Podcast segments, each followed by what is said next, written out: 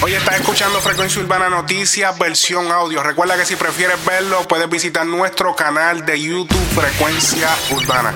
Noticias en el género urbano, por aquí, por Frecuencia Urbana. Como muchos saben, Tekashi 69 ha terminado su proceso de testificar en contra de los miembros de la ganga Bloods, especialmente los Nine Trace. Y lo último que ha salido a relucir son los audios oficiales del juicio, en donde se escucha todo lo que se habló todo este tiempo, pero esta vez directamente de la voz de Tekashi. Les voy a dejar una parte a continuación para que puedan escuchar. Me and Trippy Red were signed to the same label. Um, he signed first. I then signed right after. There was a lot of jealousy involved. Um, a lot of arguments back and forth on social media. So I made this song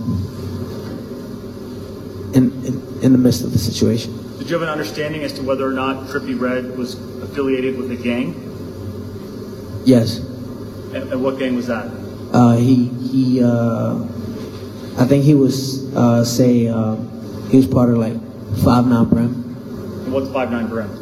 It's another blood set. Is that a rival set to Nine Trey? Um, I, I mean, it became another rival at the time.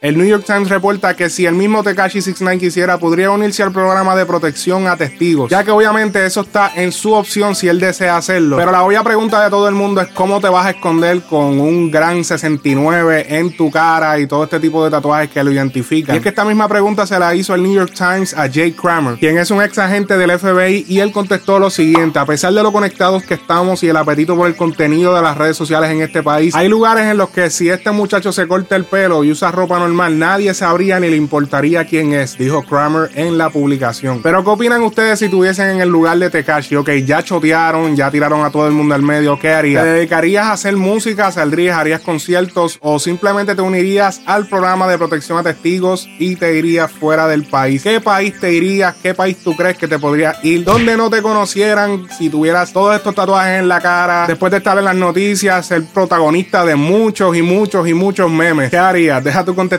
en los comentarios. Oye, con estas palabras se despide Almighty de la música secular y esto presentándose en su último concierto en el Centro de Convenciones de San Juan. Después de cantar todos sus temas famosos en la música secular, despide al público con estas palabras. Vamos a escucharla. Ellos no saben que tú eres la verdad, pero pronto tú se lo vas a revelar. El tiempo está cerca. Tu palabra dice que tú vienes después de dos días de Dios y cada día de Dios son mil años. Estamos en 2019, tú estás a punto de llegar y hay muchas personas durmiendo. Despiértala, por favor, Señor, que ellos solo duermen. El alma de ellos vale demasiado.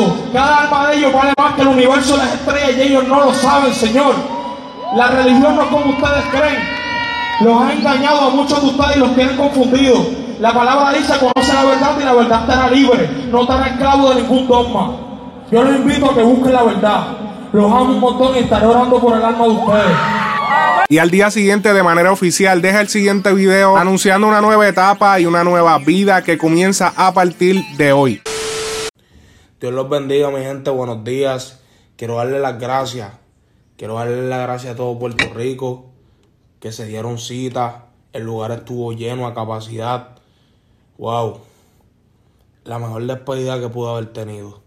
Se cantaron todas las canciones desde mi comienzo. Le hice la historia de cada canción. Y sobre todo tuve la oportunidad para poder hablarles de Dios. Eh, en muchas ocasiones les di ejemplos de situaciones de mi vida y cómo las veo desde este punto de vista ahora.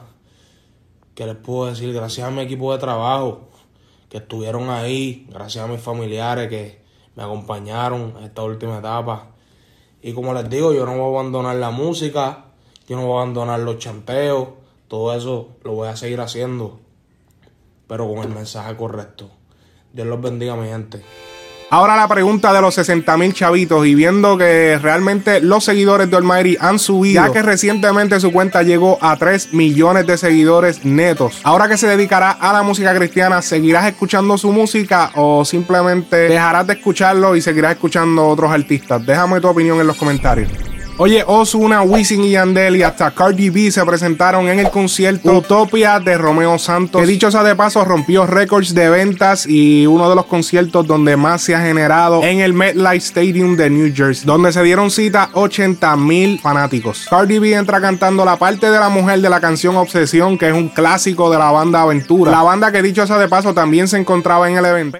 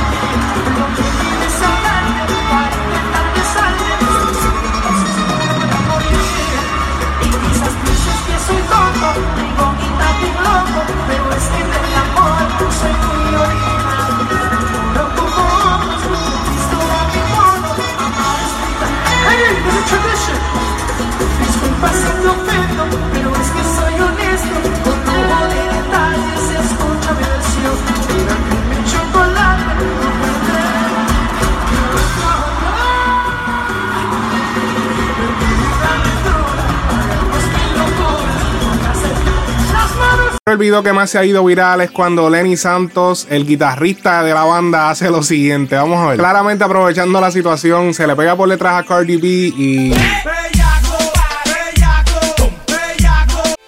Arcángel publica en su story la foto de lo que parece ser un sándwich bastante saludable. Pan integral, lechuga, queso y lo que parece ser pollo. Con esta foto deja el siguiente texto. Hoy se cumple una semana de la situación de salud que tuve. Gracias a Dios me siento mejor y he tenido que cambiar desde mi alimentación hasta mi estilo de vida. Muchas veces andamos por la vida en piloto automático enfocado solo en lograr metas y objetivos y perdemos la perspectiva que si nuestra salud no está bien no podremos seguir demostrándole al mundo de lo que somos capaces. No es fácil, lo sé, tampoco es instantáneo, pero si algo sé es que si fuera fácil todos lo harían. Gracias a todos por acompañarme en esta nueva etapa en la que estoy entrando para ser un mejor yo. Hashtag Flow Factory for Life. J Balvin y Maluma se preparan para estrenar el video y la canción Qué pena este próximo 27 de septiembre y este sería uno de los juntes más esperados ya que se sabe de que estas dos grandes figuras de Colombia nunca se han juntado para hacer un tema los dos solos. De hecho, ni siquiera han estado en una canción de varios artistas siquiera que yo recuerde en este momento. Si ustedes lo recuerdan, me lo dejen en los comentarios, pero yo no tengo ningún recuerdo de eso. Siempre se ha rumorado una rivalidad entre ellos y aparentemente eso ha terminado o simplemente para el negocio se terminó. ¿Ustedes qué opinan? Oye, chequense lo que le lanzaron a J Balvin en pleno show en Montreal.